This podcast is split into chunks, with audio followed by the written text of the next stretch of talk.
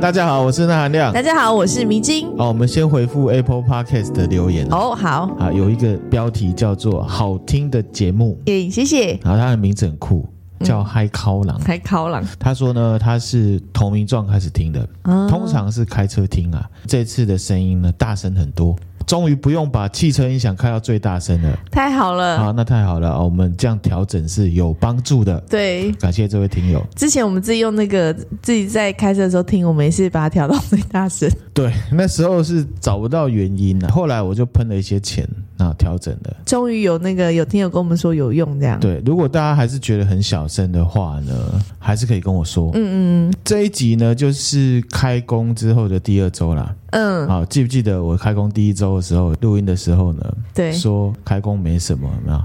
对，哦，结果我觉得开工真的是很辛 苦，觉得时间过很慢。弄到自己哦。，对啊，然后迷之音呢，他们公司呢，嗯居家上班了，对，啊、真的是哎，蛮还爽好的。还好有居家上班，好不好？为什么？因为就是新闻有报啊，就说我们的你们啊宫那边有确诊足迹啊。主观上呢，就是觉得开工还真的有一点，可能是我工作本身的关系吧。那反正呢，就已经呢熬过一周了嘛，对那下一周又要开始了。那我们今天呢，就要来分享什么呢？什么呢？我要来分享我们欠很久啊了那个游戏的相关的。哦，对，可是呢，跟大家说明哦，不会太游戏，嗯它就是游戏的典故。这集会带到日本的神话，哦还有日本战国时代部分的历史。嗯，这样子好，那我们现在就开始分享。好那切入点呢会是人王，因人为王，之前讲都市传说恐怖故事的时候，我会讲到人王嘛，或者是对一些妖怪，嗯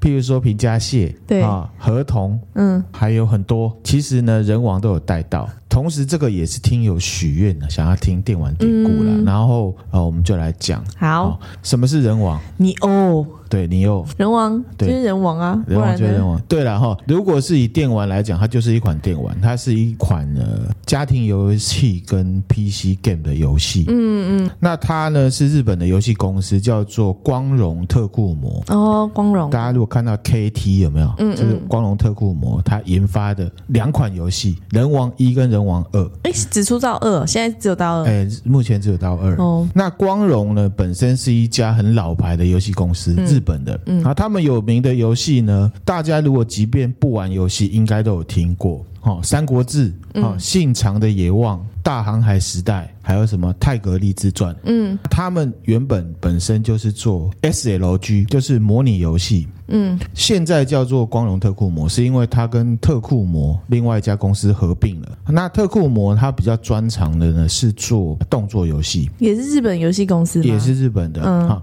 他做了《忍者外传》，嗯就是《忍者龙剑传》了。然后呢，生死格斗，嗯，生死格斗排球，你知道吗？一群很裸露，然后身身材很好的美啊，然后在那边 打。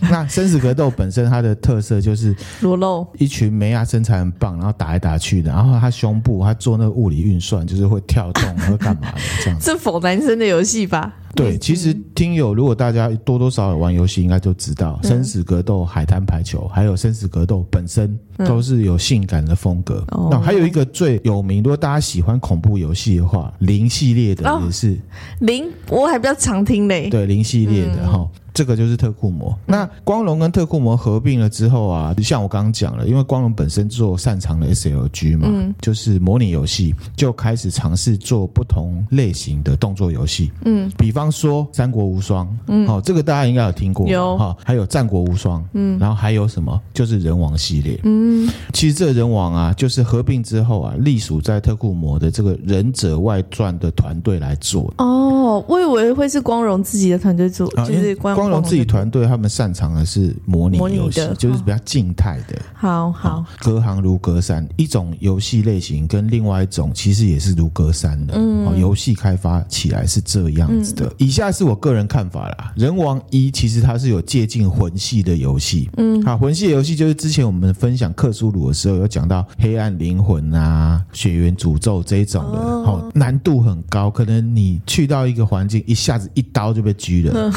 的这一种游戏，啊一开始就会骂脏话的游呃戏，比较虐的游戏，那其实它是有借鉴的。嗯那人王二是有调简单啊，加高爽度，然后加入一些啊类似暗黑破坏神，暗黑破坏神大家应该有听过吧？嗯哈、就是要不断的进去刷副本、刷宝的元素。嗯，那不论如何，这两款几乎包含了百分之七十的日本神话内容，还有之前讲到的妖怪都有带到。哦，很厉害。其实它这个包罗万象，嗯讲实在话，它设定是还不错，它可以带出很多的一些典故跟故事，还有包含什么日本战国时代的故事，啊战国也有，对，也包含在里面啊，其实是很丰嗯富。那我们现在呢，就来分享。另外补充一下，它这个游戏是光荣特库摩他们很重视的一款游戏，然后他们还找了日本的女星置入进来，在里面演一个角色，嗯，武警校，好一个嗯很日红本漂亮很红的女生。好，这个就是以电玩来看人王，嗯，人王是什么这样子。那如果是一般的人王，米之音知道吗？一般的人，所以真的有人王这个人吗？啊，人王是一个名词，哦，那我不知道哎、好，我们来看一下外观哈。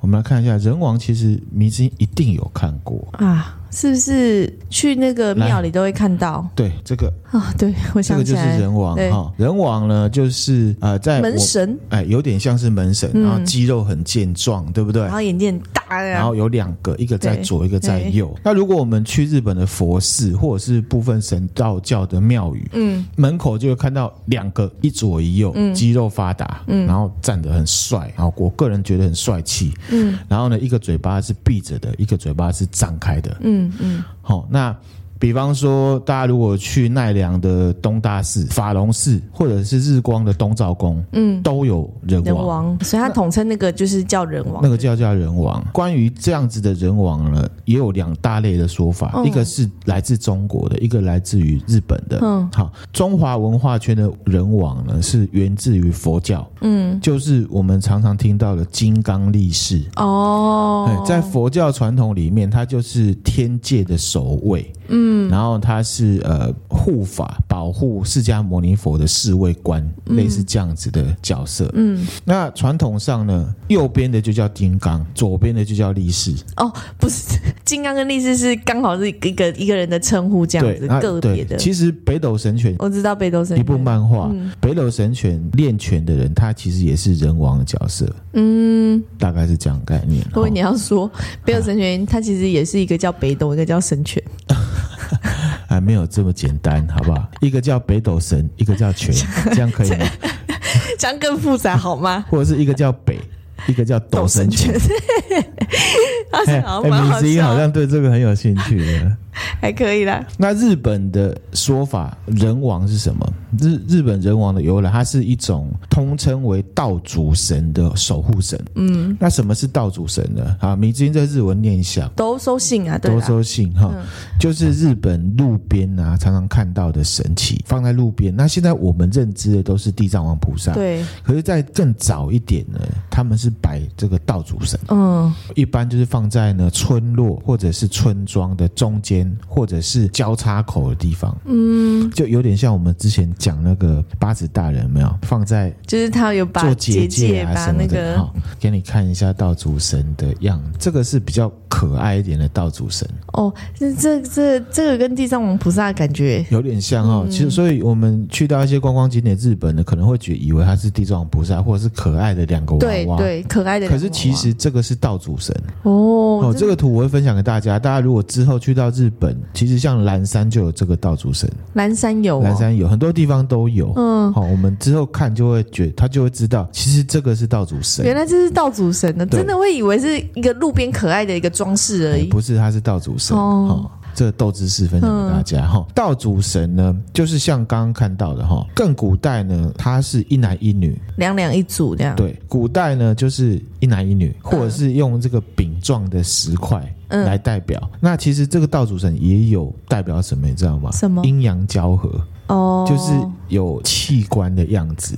所以一男一女嘛这样子，嗯嗯对对对，哈，道主神它是分布在日本各地，嗯关东地方很常见。那其实从平安时代的书，古书就有讲到道主这个词这个词嗯就是路神的意思。路神，这个道主神后来就慢慢的演进哦，融合了其他一些信仰，譬如说刚讲阴阳，还有什么奇神，什么又是奇神？对，啊，奇神那个奇，三字旁的奇。哦，有人说他是道主神，然后有一些地区，譬如说秋田，就会直接称他为人王，哦，那跟现在的人王形象差很多，差很多。我们现在佛寺里面看到的人王是佛教传统，一般路边看到的是神道教传统，嗯都称为人王，可是他们的由来是不一样的。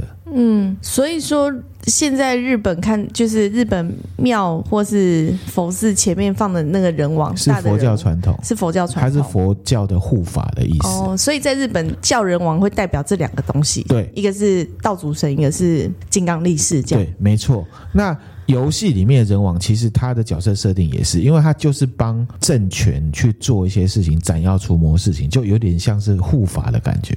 嗯好，大概是这样子。好，那回到神道教信仰的道主神啊，刚刚讲到奇神嘛。对， 讲到奇神，什么是奇神呢？这个就不得不讲到日本神话。嗯，日本神话呢，你已经知道伊邪那岐有我知道，好，伊邪那岐是日本神话里面开天辟地的神，嗯，他是跟他的妹妹伊邪那美对一起，其实他们是第七代的神明，他们已经是第七代，他已经开兵开天辟地，但还是第七代，还是第七代的，他是第七代才开始开天辟地，而且日本的诸岛这些陆地是他们两兄妹嘿咻嘿咻之后呢生出来的，那岐是哥哥，那岐是哥嗯哥，那美是妹妹，哦那美是妹我以妹。为两个都女的欸。哦一男一女，哥哥跟妹妹，然后同时也是夫妻，这样子 你，要说他们黑咻黑咻出来，对，没错，产生出来的啊。好嗯那在日本的那个古世纪里面记载啊，日本最原始的神啊，就是有五个啦。这个因为他们名字很复杂，我们就跳过哈。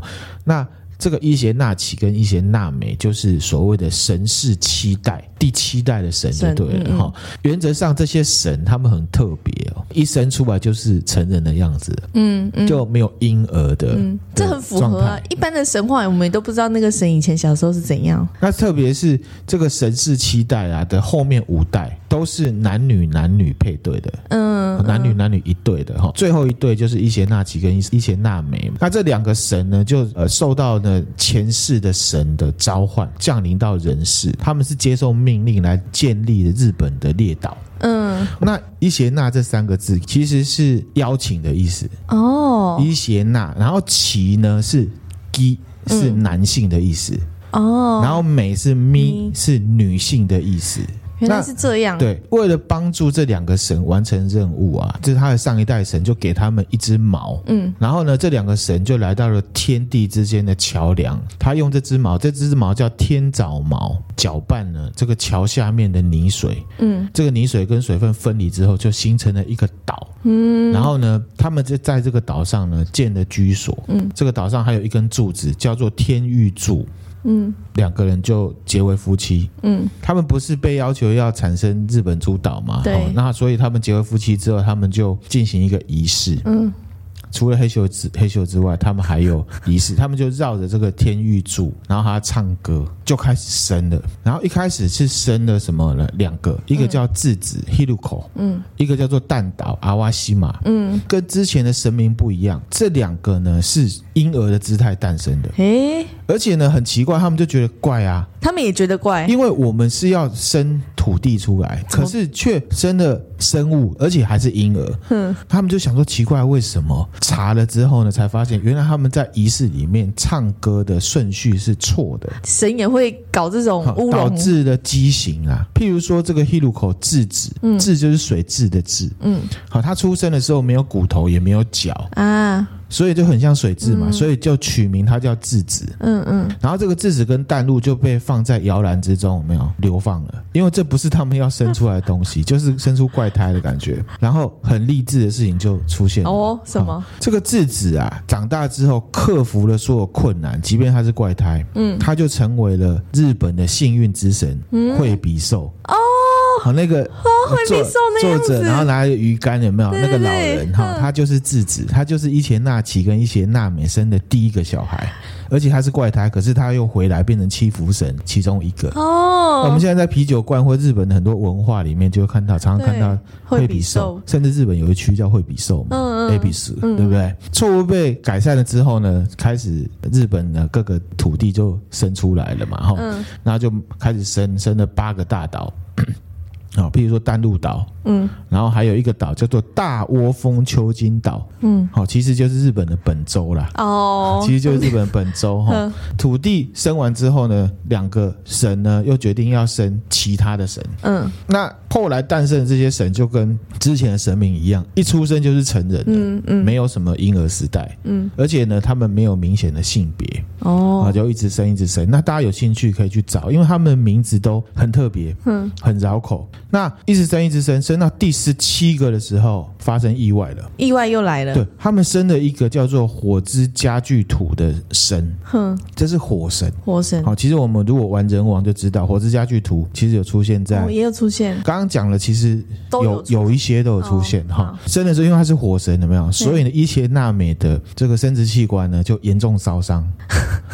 因为他生出来就是带着火这样出生，就对对，，在过程里面呢，他就反正生了很多神哦，大家有兴趣也可以嗯去分享。生了之后呢，因为他下面被烧伤了，就卧病在床。嗯，快要死的时候呢，反正就生了很多神，因为日本有八百万神嘛，之前有提过。八百万很啊，多很多神，反正就生了很多神，从尿里面也可以生，然后呕吐也可以，各粪各种方式都可以，就对粪了，便也有，嗯，蹦出很多神之后，一些娜美就死了。就最后一次生了这样，对，因为被烧伤，嗯然后生病就死掉了。伊邪那岐啊，非常的生气，气火神哦，对，怎么会生了一个，然后把我老婆给弄死了？嗯他很生气，就把这一个火之家具土呢斩首，啊，杀掉他。嗯火之家具土不是流血吗？他的血里面又冒出了八 个，哦，大概是这样子。好哦神奇哦，日本神好厉害哦，跟道教或者是我们之前讲希腊神话都有点像，反正就是一直生生生生这样子哈。生了很多神之后呢，伊邪那岐啊，非常的想念他的太太，嗯所以呢，他就跑去黄泉国，想要去找他的太太。嗯嗯，人死了或者是神死了都一样，就会到地狱去。好、伊邪那美呢，就从黄泉国那个大殿石门啊出来。因为很暗，地狱嘛。而伊邪那岐就说：“哎、老婆啊，我们共同创造这国土还没有完成呢、请你跟我一起返回人世间，跟我一起完成。而且我很想念你啊。”那伊邪那美呢，他就说：“哎呦，太遗憾了，你都不早点来，我已经吃了这个黄泉国的食物，我已经是黄泉国的人了。”哦，不能回去的。嗯但是，亲爱的安娜达，嗯好、你来找我，我也很想回去，我去请示一下黄泉国的众神。嗯可是呢，我回来之前，你不要看我，他就这样讲。然后呢，伊邪那美呢就回到大殿里面。嗯那伊邪那岐在门口等很久，嗯也不知道等多久，他觉得很奇怪，为什么等那么久还没出来？嗯他是不是被放鸟了？嗯，很奇怪，被而且又胡乱很暗嘛，嗯所以他就是从他的头上呢，发髻啊，有插一个那个古代不是会有那种发簪啊法什么，簪对，他就拔了一个发簪，然后折下来嘛，变成火把，砰，他就进去，他走进去他就望向了那个大殿里面，嗯他说他看到一些娜美，全身都是蛆，然后哦，流脓，而且他的头部、腹部、好、胸部各个地方被就是化作蛇的雷神缠绕。嗯这时候呢，伊邪那岐虽然是神，啊看到吓到魂飞魄散，拔腿就跑。嗯，伊邪那美看到自己的老公兼哥哥呢，不是说很爱我吗？对啊就，看到我长相这样，他就跑掉，生气，嗯他就追。而且他追的时候，他命令了一个叫做黄泉丑女的妖怪。嗯哦，这黄泉丑女呢很恐怖，她几乎就是什么街头爸爸啦那些都市传说的原型。因嗯为黄泉丑女啊长得很丑，而且她跑得很很快，快，而且它会吃人、哦，在人王游戏里面也有，嗯跑速很快，然后跑的过程里面呢，这个伊邪那岐啊，因为跑速没有那么快，嗯快被追上了，有没有？你有没有看那个周星驰有没有？嗯从朱红城寨里面逃跑的时候， 哒哒哒哒哒哒，快要被追上的时候，他就呢扔了一个东西出来，嗯他的法圈，然后这个法圈呢变成了葡萄林，然后黄泉虫你看到葡萄林他就吃，就开始吃葡萄。他就吃开始吃葡萄，一前那起就开始跑，嗯，追捕还没有结束还没有结束哦，因为吃完之后黄泉手里，因为他真的跑得很快，又追上了，又追上嗯好来，厉害哦！然后一前那起又拿下了这个右边的法式嘛，哈、嗯你知道日本不是都会插很多很华丽的嘛，对对对对哈，他就再丢香蕉林，竹笋 林，竹笋林，对，这些红拳手女有没有又开始吃吃竹笋？竹笋生吃好吃吗？如果加那个美乃滋还不错。可是要先那个也是要先烫过 啊。嗯哦这我不晓得哈，你再问一下黄泉手女了我哈。不用了，没关哦，OK 系。。然后后来呢，伊邪那岐终于跑到了黄泉国跟委员中国。其实委员中国就是日本本土啦，嗯嗯嗯就是人世间的意思，交界处叫做呢黄泉鼻梁板。哦，这个地方就是呢，就是英文里面的 limbo，嗯，人世跟地狱的交交界处这样嗯子。那他从呢这个桃树上面呢摘下三颗桃子，丢给这个黄泉守女，而且还击退了雷神这样子。嗯这个雷神啊，还有黄泉守女，还有一些士兵有没有跑回黄泉国去了？然后所以就衍生了日本自古以来一个说法，什么？桃子是可以治鬼的。哦，那你就想桃太郎有没有？嗯嗯嗯，就是对耶这个这个逻辑这，个逻辑。嗯好，那击败之后呢，伊邪那美呢就跟伊邪那岐在黄泉比良坂见面，而且伊邪那岐很害怕，他就推了一颗石头挡住，只露出一点点的脸，跟他的老婆在讲话，然后他老婆就很生气，安娜达，你竟然如此这样对我，我每天呢要杀你一千个子民。哦，伊邪那岐就说：“老婆啊，你这个根本就是吓我嘛。”嗯，可是人家老婆有交代你不要看呐、是你自己要看。啊他他就说：“你杀我一千个子民，那我一天呢就会建造一千五百个子民，嗯嗯嗯，这样去扣。从此以后呢，男的就拼命生，女的就是拼命收。嗯，那后来伊邪那美就成为了很有名的黄泉金大神，就有点像是什么呢？有点像是这个黑帝斯的角色。嗯，他变成掌管地狱就对了。对，好，那这段神话故事出现的这个黄泉比良版呢，嗯嗯，也是一个观光景点，在哪里、啊？叫做依附夜板，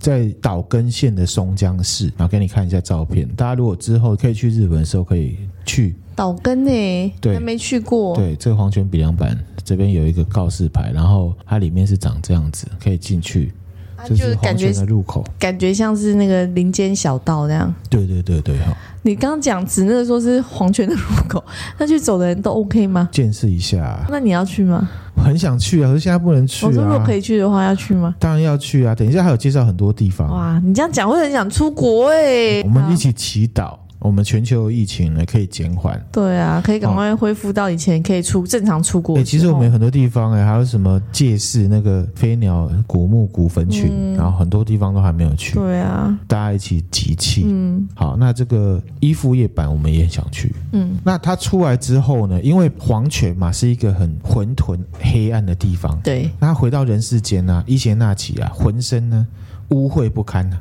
嗯，然后他就把自己的衣服一脱掉还有饰品一件一件脱掉，又生出了十二个 肾。好，OK，无时无刻都在不生管他，可能自己也没意识到这样可以生出神来，会对，不然后会？他又开始洗自己身上的污垢，嗯，该不会泡沫又变出很多神吧哦？洗一洗之后又生了四个神，果然然后呢，身上的诅咒呢，洗完又生了十个。又来，好，重点来了哦，在洗的过程里面呢，他才开始洗脸，哼，左眼呢洗一洗之后，就生出了天照大神。哇，洗眼睛的时对候，，日本天皇就是天照大神在人世间的代表。对神道教传统，他们日本天皇就是天照大神。嗯那右眼洗一洗呢，就洗出了月读命，就是月亮女神。嗯最后他洗鼻孔，洗一洗之后呢，洗出了叫做须佐之男命。嗯，那这三个小孩人就被伊邪那岐称为三贵子。三桂子，天照大神呢管天，嗯月读呢管夜晚，嗯须佐之男命呢管大海。嗯，哎哎，这不 就是那个吗 嗯对？很像希腊神话。好，所以我说很多文化系统是类似的，就是这样子。 那刚才不是有讲到伊邪那岐，他从黄泉国逃出来之后，不是脱了很多衣服跟饰品吗？嗯其中呢，他脱下了内裤来洗，嗯，又变出谁？就生出了一个叫做道与神的，道与神、他就是奇神。奇我神，刚刚是在讲对奇神的由来、啊，对对对好就是伊邪那岐跟伊邪那美这一串故事，然后逃落荒而洗逃，内裤的时候出出 来现，啊，洗内裤的时候生出来就是奇神。嗯那其实它的功能呢，是干嘛？就是跟刚刚的道主神是一样的，哦，道路的守护神，嗯只是嗯他有明确的，譬如说我们讲刚刚讲的道主神，你不知道他是谁嘛？嗯好、可是呢，这个道与神，他就是奇神，而且他是伊邪那岐洗内裤的时候蹦出来的神。算是嫡系的啦。对，就是然后他就是道路之神嗯这样子。那道主神或者是渠神，我们现在统称他叫道主神，其实也等于人王嘛，对不对嗯？他通常就是用石头啊、金属或者是木头做的，也有阴阳交合的概念啊，然后哎、可是他那个洗内裤洗出来的奇神只有一个，只有一个。但道主神有两个。其实刚刚那个道主神，他就是两个一组称为神，可是你不会去探究说这个男生是谁，这个女生是嗯谁，他反而是代表就是阴阳、生命力跟生殖的意思哦。啊，会不会是因为从他内裤洗出来的？啊，有也有可能啊，内内裤最因为接近生殖器因为生嘛殖器官哦其实是有可能，这个就是神话民俗学，就是有可能有这嗯种转化意义在里面。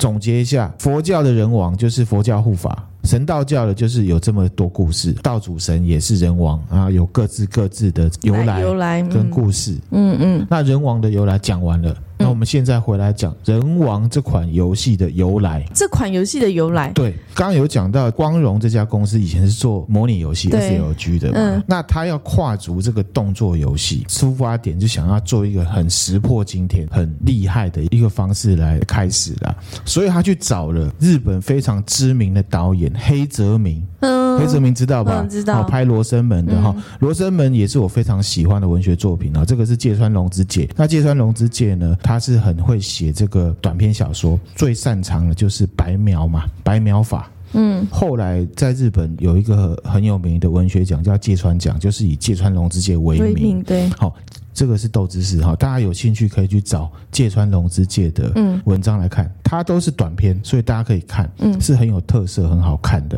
刚刚为什么要讲到芥川龙之介？你自己刚刚讲说那个哈，罗生门呢、对啊？好，罗生门是黑泽明导的嘛？。对，那所以呢，光荣这家公司就去找了黑泽明的小孩，叫做黑泽米雄，来合作这款游戏。哦，那本来这款游戏呢，要叫做鬼欧尼。嗯，为什么叫欧尼？是因为黑泽明还没过世之前，他写了一个电影手稿，还没开拍，他就过世了。嗯，他的故事大概是讲说，有一个金发碧眼的外国人，嗯，他在日本战国时代的遭遇跟故事。当时因为日本人在锁国嘛。所以呢，他对金发碧眼的外国人很陌生，因为他的眼睛又是青青绿绿的，那日本的传说里面的那个妖怪不都是青青绿绿吗？所以通常那时候日本人会把外国人称为鬼欧尼啊的，故事。所以这个人王是黑泽明，算是他的遗作。我继续讲，你好就可以知道，其实也不算是。那在二零零四年的时候，光荣跟黑泽在记者会里面就发表了，他会以鬼这个 IP 作为核心，去衍生游戏、电影、音乐、手游、小说，还有周边商品等六大发展面向。嗯，而且规划了非常高的开发预算。嗯，当时呢，折合大概四点九亿的台币。嗯，要进行电影、游戏的联动。嗯嗯，可是呢，这个黑泽明的手稿是没有写完的，是要黑泽九雄继续写。可是黑泽他手稿没有完成，而且他当时也有一些个人的事情，比如说债务的事情。嗯，所以呢，电影都没有开拍。这时候光荣怎么办呢？那我们还是要进行啊，不然这计划会搁浅嘛。所以呢，他们就找来了做《忍者外传》的这个团队，嗯，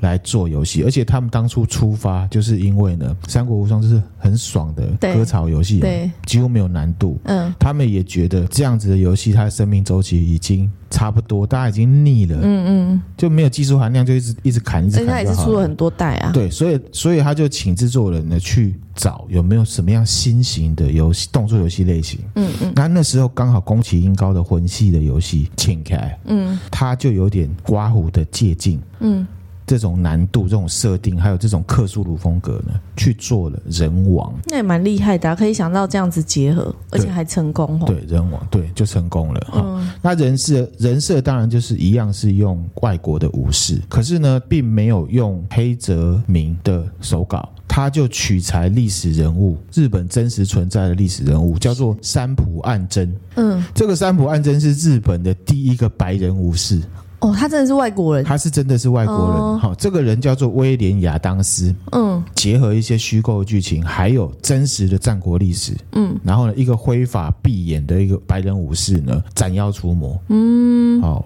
帮这个德川家康来建立政权。哦哎这故事就是这样玩。那你刚刚听一讲听是不是很想玩？ 好像是，但我都我都有看你玩呢、啊哦我那时候所以花大概非常多的时间在玩知道。哈，对那那个你说那个三浦暗针岸真，对他在日本人的对历史算是有名的嘛？有名。等一下我会讲。好，我们去日本也可以去三浦岸真相关的景点去看。嗯，那游戏发行之后呢，获得好评，开卖两周就一百万套了，好强哦很！强。后来呢，在二零一七年呢，它的销售量已经超越了他们之前最强大的游戏《三国无双》，成为光荣特库摩史上最卖座的游戏。嗯，好厉害。对我们中华文化圈啊，就嗯把它定位成呢类似魂系的游戏。嗯，只是说它是和风战国的风格，我们会更喜欢，我我们更们更能接受嘛哈。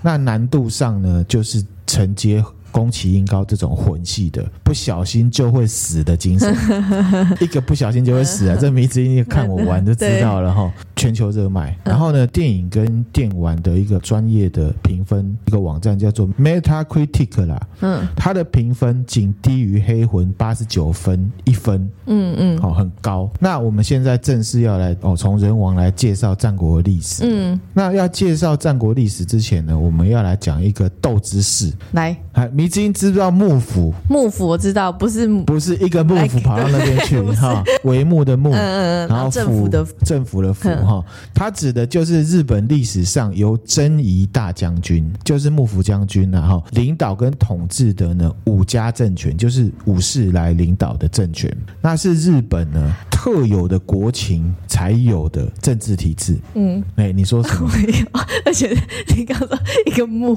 怎么样？不是吗？蛮好怕笑。大家会误会。这个幕府时期呢，是从一一八五年开始，嗯一直到一八六七年明治维新才结束，总共呢六百八十几年。嗯嗯，那也是蛮久的啊。虽然有天皇，可是权力主要是集中在大将军身上，嗯嗯也就是诸侯身上，对就是是军阀啦。军对对对军对阀，，这个六百八十二年总共有三个幕府时期，嗯一个就是镰仓幕府，对它的首都就是镰仓镰仓，我们看大佛那个地方，对，之前那个咔嚓咔嚓咔嚓那里鬼故事哦 啊那里，然后第二个就是室町幕府。世挺室町就西门町的町了哈，嗯室町幕府好了哈，首都呢在哪是京都，啊，对就懂嗨，然后再来就是江户幕府，德川家康建立的。江户是哪里？哎都也都就是东就京，东京啊，对，就是三个幕府时期这样子。嗯这个幕府呢，就是因为日本他们长期就是有军人执政的历史啦，军事强人统治天下，嗯，然后开设了最高的权力机构，就叫做幕府。那其实就是军政府的意思，嗯嗯好，而且这个真仪大将军呢，是这个 power 很很强的嘛，他就去跟天皇讲说，哎、你要不要把我任命为真仪大将军？那天皇就说，呃，好啊好啊，然后就那我他就自己变去要的，就因对为他了，权力最大，嗯因为嗯，他武力啊，军事武力最强。表面上是天皇的臣子啊，可是其实呢，身份是世袭的。譬如说，我是第一代的正义大将军，我的儿子就是第二代。如果没有被干掉的话，就是一直下去。哎，我觉得嗨，日本这样子对好像还是比中国的有人性一点呢。啊，对啊，这之前有提到啊，不会有人真的把天皇干干掉，掉，对他们还是尊重天皇，他像们曹操一样嘛，挟天子以令诸侯嘛，嗯嗯，他不会真的自己称王，他不会很贪心的称王，他反正你只要权力给我，我不用你那个位置，没我关系是要实际的。对对对，对，然后他尊重那个传统，所以日本是万世一系啊，嗯，天皇他们几乎没有没有断断过。对啊，对，这蛮厉害是这的，样子。那另外一方面呢，就是像刚米子英讲的哈，天皇在当时地位是神圣，可是神圣不代表有权利嘛，嗯，好是神圣，所以真仪大将军呢，即便有换来换去的状况，也不会有人直接去篡天皇的位置，嗯即便天皇没有实权，嗯大家对天皇还是尊重的，有最基础的尊重。嗯日本的这种特殊的政治体制呢，就跟同时代世界上的其他国家是都不一样，特别是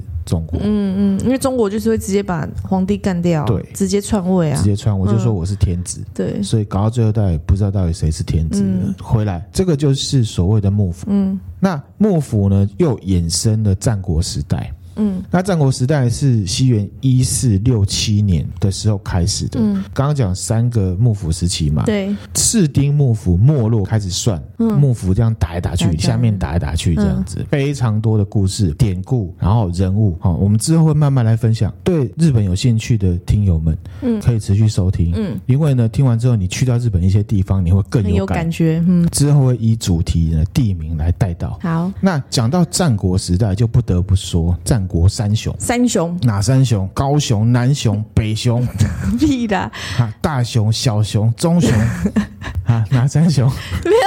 打不要打断我的思考好不好？啊你说，不就那个吗？哎，哪个？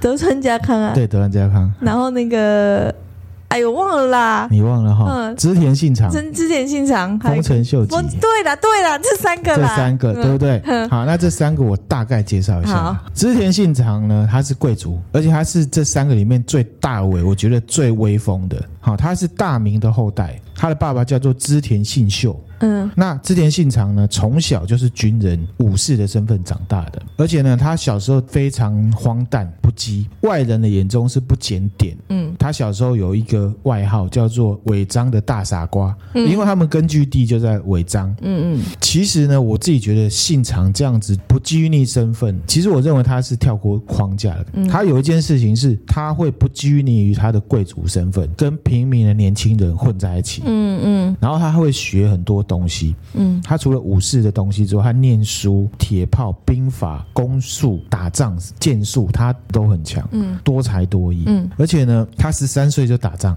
哇，所以他从小就是以军人的身份嗯被那个，就像我刚刚讲，他不太受框架束缚，所以在日本的历史上其实占了很重要的地位，嗯嗯他很威哦，怎么说呢？哈、在他成长过程里面，他就统一了他爸爸没有统一的地区，成为很有力量的大名。嗯所以呢，其他的大名、其他的一些军阀头头都非常的忌惮他。嗯在一五六七年的时候啊，信长扩张他的领土，嗯哦，占得了美浓、嗯产紫伞那个地方嘛，嗯嗯，对，最好是啊。台湾才产紫伞，好不好？ 日本另外的美浓啦、好、同时 你们对对对，因为美浓之战我连接，但我没有想到是我台还湾美在容日香本，瓜嘞，没有啦。台湾有一个美容产紫伞 啦，可是我讲的是日本的美容啦，日本美浓不产美容纸地伞吗区？啦。同时呢，这个信长呢他就占有了美容跟尾张这两大地区啊。你知道他们的那个蛋糕就是石啦，可是他们是破音字蛋。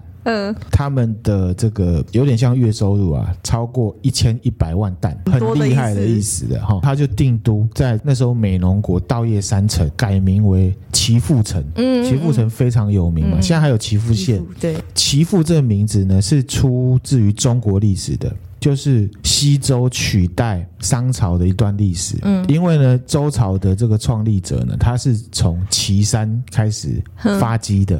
这个阜又是什么字呢？阜就是呢儒学的发源地，孔子的故乡在曲阜，所以他取这个名字，对是因为这两件事情，对，所以他就把岐山跟曲阜两个字取出来，形容自己。他受中国文化影响那么深哦。从唐朝开始就很受中国文化影响的啊、哦，好，他们也看很多《论语》《孟子》《大学》《中庸》啊，都有。嗯同时呢，形容自己文武双全，哎，哦，他确实是文武双全啊。嗯同时呢，也有祈求这个地方呢能够长久太平，而且呢、可以有学养、有文化的意思，嗯不只是不止很武野力蛮拿强刀啦哦，我也很有学问。同时呢，他开始用一个只有他能用的印，这个也非常有名，天下不武。哦，那这个天下不武的意思呢，呃，有几种解释。嗯，那其实通称通常的解释就是以武力取得天下的意思。嗯那通常呢，也可以看成是以武士的政权来支配天下的意思，嗯来形容自己，我是武士，我支配天下。嗯嗯，然后反正盖了这个天下父的印，就是我织田信长的意嗯思。后来呢，天皇还颁了一个称号给信长，哼， 嗯什么叫做古今无双的名将。哦，很威啊，嗯很厉害啊三这个战国无双的感觉。嗯而且在他统治的期间里面呢、刚刚讲非常多的大名都很忌惮他，就是因为他太强了，所以所有的大名联合起来要攻他一个，包围他，嗯嗯，围殴他，在历史上有三次大包围，包围网，嗯，可是三次都被他突破，嗯，势不可当，大家都打不过他。可是，一直到一八五二年的时候，他麾下有一个呃叫做明治光秀的人啊，嗯嗯，反叛他，内趁奸他呢在本能寺休息的时候呢，派兵围攻他。暗算他，暗算他，那他率领一些呢护卫，还有一些非军人职的随从，包含蓝丸嘛，嗯，好一个美男你子。们怎么样子？可是抵抗到最后，他觉得自己应该是没不要办走法，啊！他就回到本能寺的这个居室里面啊，自焚身亡。他后来是自杀，他是自焚身亡，四十八岁而已，所以他真的算是英雄啦。在好我的悲心壮哦，很悲壮哈、在我心目中，他就是一个毫不掩饰，而且没有框架的野心军事家。嗯嗯，而且他是很有才华，对而云且文云武啦。可是他内心其实残残酷的，而且对权力是非常的嗯，迷恋吗？嗯迷恋的哈、除了天下不武之外，他还有一个很威的称号什么——第六天魔王。第六天魔王？魔王很威哦。那什么是第六天魔王？你知道他吗？自己称自己吗？不是自己称，是人家称真的啊他。？第六天什么意思？第六天魔王，这是佛教的故事。嗯，在佛经记载啊，以前呢有一个人叫做波旬，在人世间的时候，他曾经呢有供养过一碗饭给一个佛、一个和尚来吃啦，嗯嗯，有协助他。那这个佛后来就变成了辟支佛，就成佛就对了。那因为这个福报很大，所以呢，他就化身为呢他化自在天主佛教的一个名词，就是神的神的存在了嗯啦。可是呢，他虽然变神，可是他很贪心，并没有要修行佛法。嗯，而且他呢，经常谤法，谤法就是骂骂佛佛法嗯对，希望呢看到佛法被毁灭。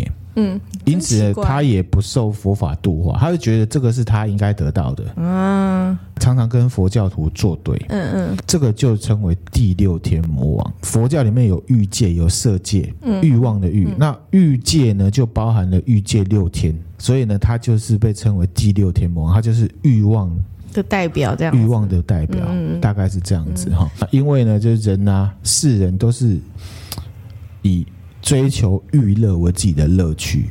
嗯啊，不愿意去做修行，反而会反过来去骂佛法，就是说你这东西不合理，嗯，怎么样怎么样？其实这是在形容一个退转心啊，也是一个佛教用语。这个有兴趣，我们之后再来分享。那这个波旬呢，就是第六天魔王嘛，还有一个故事，嗯，它其实是早于呢佛陀的哦。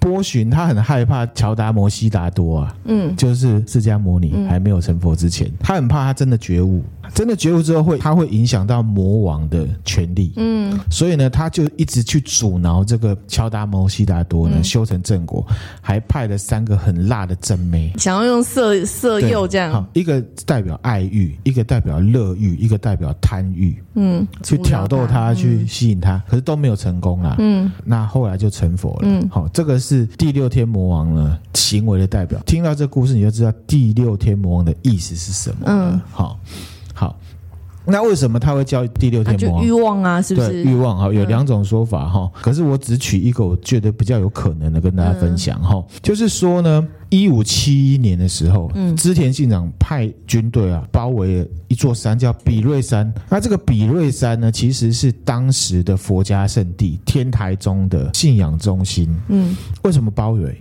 就是因为政治的关系，比瑞山上面有一个严立寺，那这个严立寺宗教势力，其实那时候宗教势力跟政治是抗衡的吗？结合的很嗯哦深哦，嗯他协助他的另外一个对手呢来打自己，之前现场打打赢赢了，了他就来报仇，嗯他就包围这个比瑞山，嗯然后呢把这个比瑞山的这上面的严力士给烧了，嗯哼，而且他在上面杀了上千个和尚。哦，这个好像我有印象，好，嗯，好，这个人王一代里面也有这一段呃，。也有也演有出这来一段嗯啊，那比瑞山呢有点恐怖了。这件事情呢，其实也是因为这样子来对的。，然后其实现在比瑞山也还是一个佛教的地方，嗯好、大家有兴趣也可以去。那边看枫叶好像很漂亮，对，没错。那你就想哦，做这样的事情其实很可怕。只是比喻哈、哦，假设今天有个人他去到耶路撒冷，我把那边哎呦呀，你这比喻好惊恐哦，很惊恐吧？你就会知道他有多狂，这也是蛮嗯嗯嗯，所以他被称为魔王是也是也是有原原因的。的，嗯，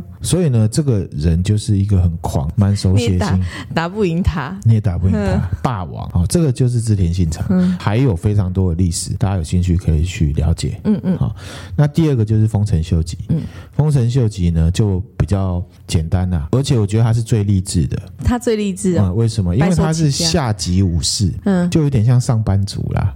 不算军人，他的名字就没有那么伟，他本名叫做木下藤吉郎，哦，他就是上班族，然后去到织田信长的公司里面工上作，班，嗯然后一路一直爬，一直爬，爬到变加成，嗯，然后改名叫羽柴秀吉。他为什么会串起来？刚刚不是明之光秀那反叛吗？那他就代表这个织田信长的力量，他继承了之后去讨伐明之光秀，哦，然后他就把织田信长的势力呢接下来。哦，接下来之后，他就是继续的扩大扩大，然后后来呢，嗯他就接受了天王的赐姓，丰臣，所以他叫丰臣秀吉。嗯，而且他担任什么呢？泰阁，泰阁就是类似行政院长、宰相的意思。嗯嗯而且日本的历史有很多泰阁，他是第一个平民出身的泰阁，哦，很强很强而，且他就有个外号叫天下人，天下人，天下不武是织田信长对，那天下人就是丰臣秀吉。人是人类人还是仁义道德人人？人就是人类的人，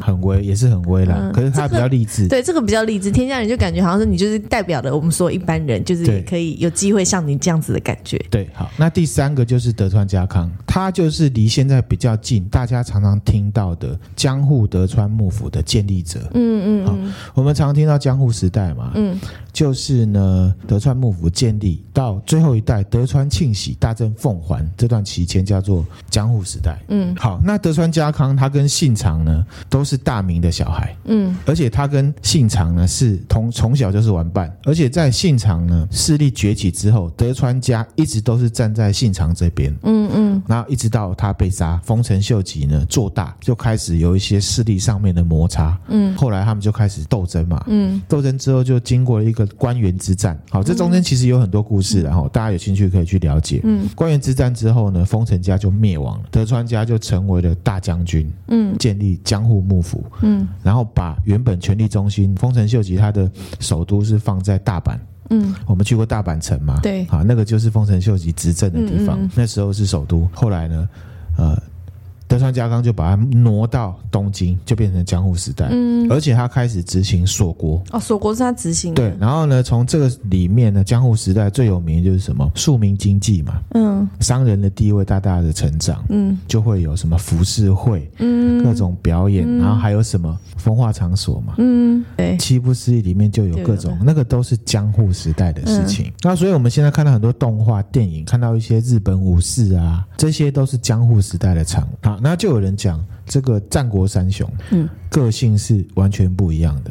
嗯好，啊就有人在比喻啊，他说今天如果有一只鸟，它都不叫，那如果是之前信长的话，它会怎样？你知道吗？杀了他，直接把它杀掉。嗯你不听我的话，我就把你杀了。丰臣秀吉会怎么样？呃，教化他，丰臣秀吉会一直逗他，我哦会一直逗他他，笑，嗯很努力的逗他笑。嗯那德川家康呢？嗯，德不知道德川家康就会静静的坐在旁边等他叫。哦这个也是他们三个人在战国历史里面他们的作风。哦，织田信长就是一直杀，嗯然后呢，丰臣秀吉就是为了自己想要达到的状况，不断他的会付努力出去做。嗯，德川家康从小是织田信长的玩伴，对，他有野心哦，可是他都是一直在等，等待机会等，到就一直等，一直等，等到最后，终于等到，而且比气长嘛，他就等，他是最长寿的。哦 嗯活到最后，他就是德川幕府的大将军。嗯，好，这个就是战国三雄，分享给大家。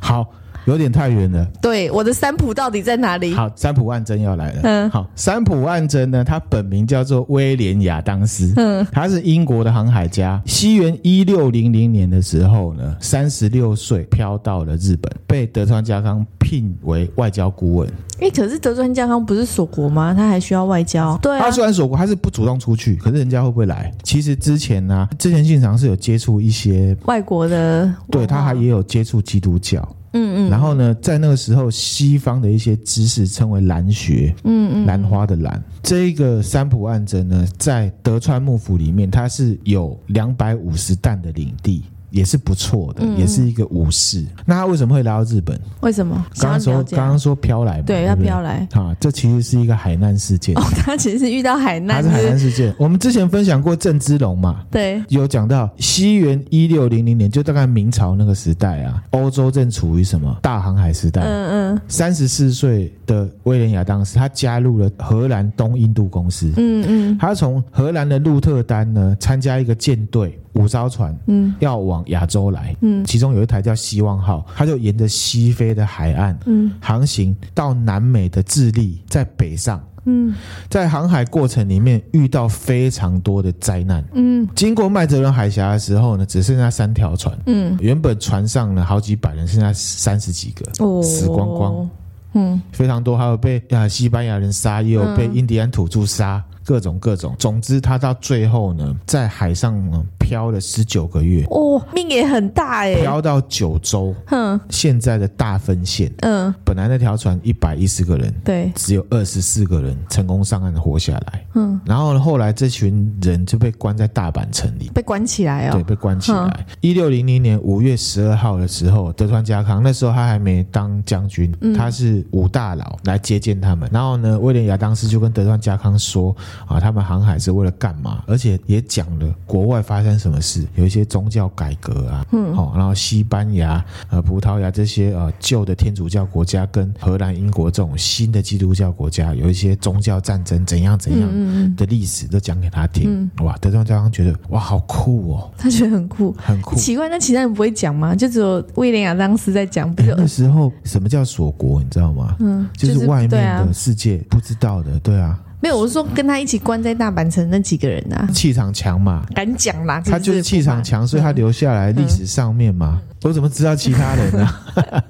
刚刚你明知你有讲为什么他敢讲，对不对？因为他被德川家康很欣赏，那很欣赏呢就被留下来。嗯嗯，他一直想回家哦，他想其他人回，都回去了，嗯可是他就不能回去不能回去。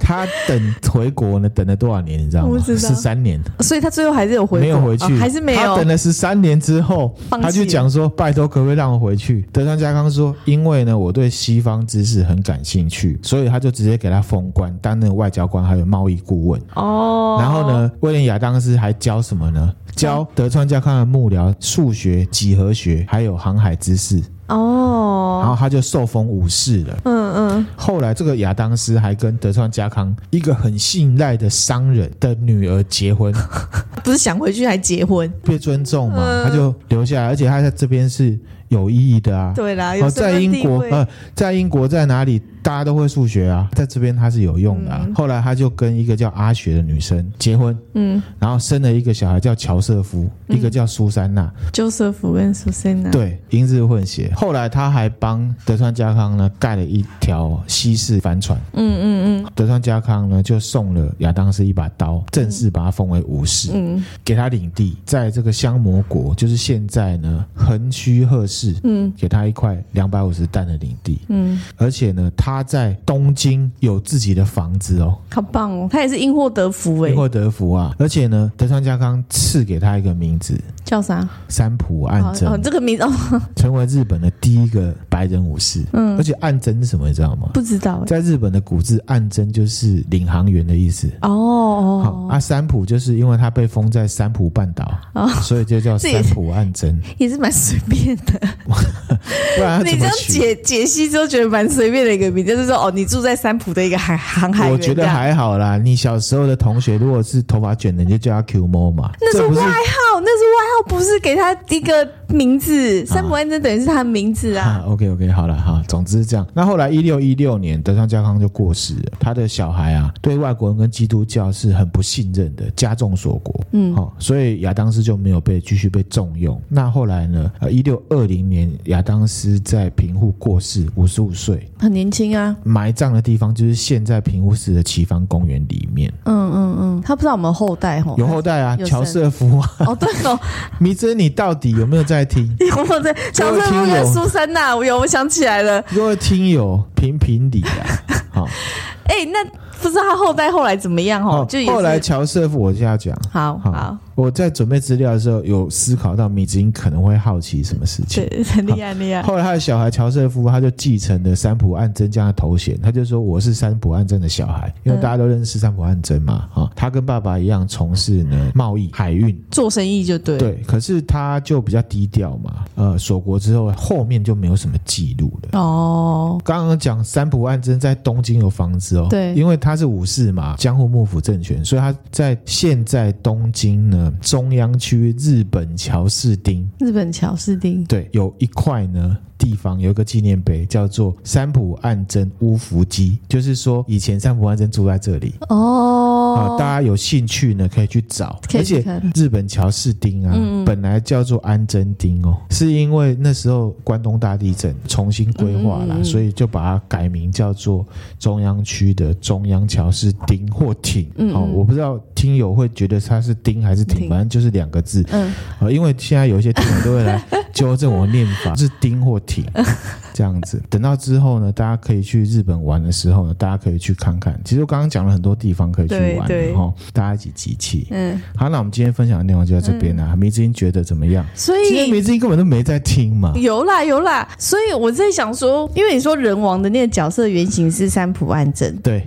那三浦岸真其实他只是被封武士，可是他并没有真正武士的行为，没有去打什么可。是他的 title 真的是武士嗯对，。我是说，就是武士是被封，但是对他不像那个游戏里面人你王，知他道是游真的戏有武，你力知道的。游戏里面有妖怪， 我知道，但现实是，可是他我也觉得现实生活架构上一样是有坏人啊呐、一样是他被德川家康封了之后去执行德川家康请他做的任务。对，这个架构是一样一的，样的然后再来是他是真的金发碧眼的日本第一个有史以来第一个外国武士，嗯这样子，而且他真的是航海家。其实呢，人王游戏他也是，他也是哦，他也是航海家，他也是在日本搁浅之后，他就遇到了服部半藏嘛。服部半藏就是德川家康下面的一个很厉害的哦政哦，治所人物、以人王游戏一开头他出现也是因为搁浅在日本的对，没错。哦，好是吧一样的，好吧好好对，哦。只是说现实的没有去砍妖怪，对，没有，啊不是不是妖怪，是说他是不是走武力派的？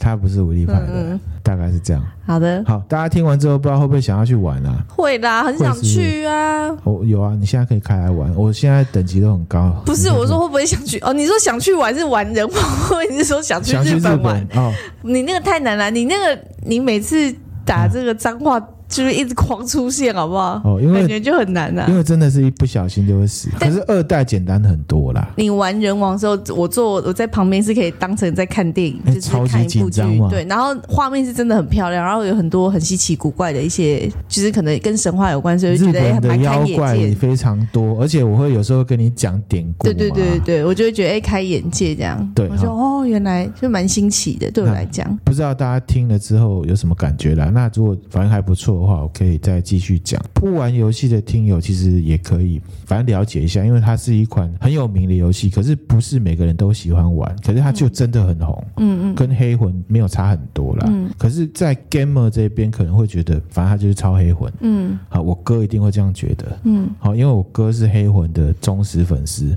而且他玩的非常的透彻。这样嗯子，。那今天分享的内容哎、就到这我边。哎还有些问题想问呢、哎嘿，嘿，请说。我想问一下、哦，所以那三个幕府，嘿哎三个幕，三个动作， 三三个个幕，幕府，他们是同时间，当然不同它时是间啊，交，它是衔接一个的，接一个啊一。个接一个。幕府的意思就是大将军建立的幕府，当然是后面的幕府干掉了前面的幕府啊。因为其实大家在电视上或者是很多传播媒体都知道这三个人，可是可能不知道他们关系，或者是所谓的战国时代到底发生什么事情。日本的战国时代真的事情很多，呃，很了解，其实也是要花一些时间，因为有很多电玩或者是很多电影都是这样的时代。嗯嗯。那我觉得了解一个大梗概，然后你可以知道啊，这其实是整个大架构的哪一个时间点。嗯我觉得也还不错。这个就是日本战国的历史，里面就有很多什么家徽，然后呢，哎武士之间对对很对多事啊，情，那都很漂我觉得他们从以前的审美观就还蛮厉害的。他们的家徽还有那些武士服设计对，因为我去大阪城看那个，对是真的都蛮漂亮的。有他们自己的美感，然后嗯颜色彩的饱和度就是很高，而且一看就知道这个是啊来自于日本的嗯东西，其他想要抄袭的是抄不出来的。当然样子可以抄出来，可是看久你还是知道是有差别的。对啊，好而且我觉得像日本还蛮敢，就是你这样讲，我就突然觉得他们好像蛮会用黑色，可是比如说中华文化好像就比较不会去用到黑色这个。这个跟民族性也有关系啦。嗯，那今天分享的内容就到这边了，大家一起、呃祈祷祈祷我们可以去日本玩哈对。各位听友，如果有自己计划想要去日本哪里玩，嗯可以跟我讲。跟你讲干嘛？你要我来去？找一下有没有什么典故可以分享给大家。 哦之前有迪士尼还没去啊，之前有个听友跟我说，看谁先去迪士尼。嗯这样子，那今天分享的内容就到这边啦。如果觉得我们的内容还不错的话，欢迎纳迷们要追踪我们的 FB 或 IG，然后也可以就是如果对节目有什么想要跟我们互动，都可以透过就是脸书或是 IG 的那个留言，我们都会去看，也会跟大家互动然后这样要子。呼吁一下抖内，最近抖内比较 少。